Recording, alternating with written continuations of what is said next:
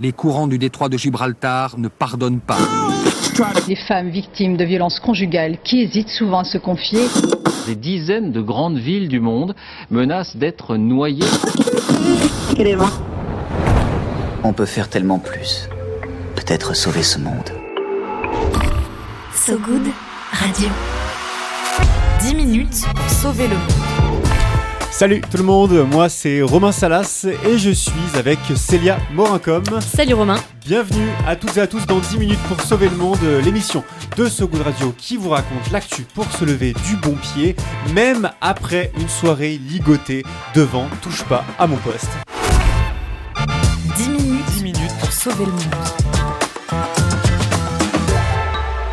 So Good Radio. So Good des chercheurs viennent-ils de transformer de l'urine en carburant? Oui, vous avez bien entendu de l'urine transformée en carburant. L'idée peut sembler farfelue. Pourtant, des scientifiques américains du Massachusetts y sont bel et bien parvenus fin 2023 et c'est une vraie avancée, figure-toi Célia.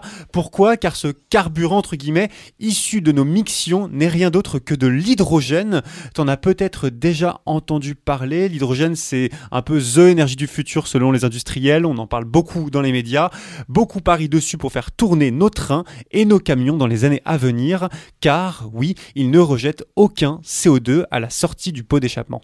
Le problème, c'est que pour le moment, l'hydrogène est produit principalement à 95% à partir d'énergie fossile, notamment du pétrole. Ouais, 95% c'est beaucoup pour une énergie dite propre. C'est justement pour ça que de l'urine transformée en carburant porte l'espoir, celui d'un hydrogène produit à partir d'énergie renouvelable, genre l'urine, oui.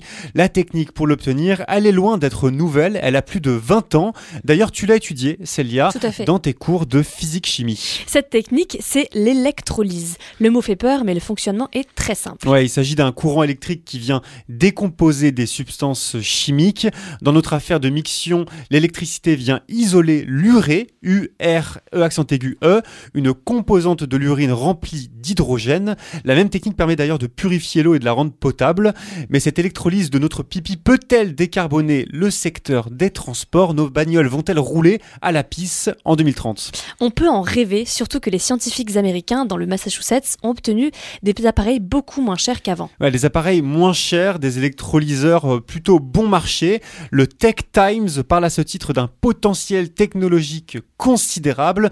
Faut dire qu'à raison d'1,5 litre, d'un litre et demi d'urine par jour et par humain, il y a de quoi faire rouler quelques camions, mais il reste un facteur limitant, comme disent les ingénieurs, la conso d'électricité nécessaire pour faire tourner les appareils. Selon les calculs de l'atelier d'écologie politique pour le média Reporter, pour alimenter 100 000 camions chaque année, il faudrait en France 15 réacteurs nucléaires. Ouais, 100 000 camions, c'est pas du tout l'ensemble du, du parterre français euh, de camions. Les camions en France, il y en a 2-3 millions. 15 réacteurs nucléaires pour ne serait-ce que 100 000 camions, c'est l'équivalent de 900 km de panneaux solaires quatre fois la superficie de Marseille. Visiblement, pas de quoi décourager nos amis les investisseurs.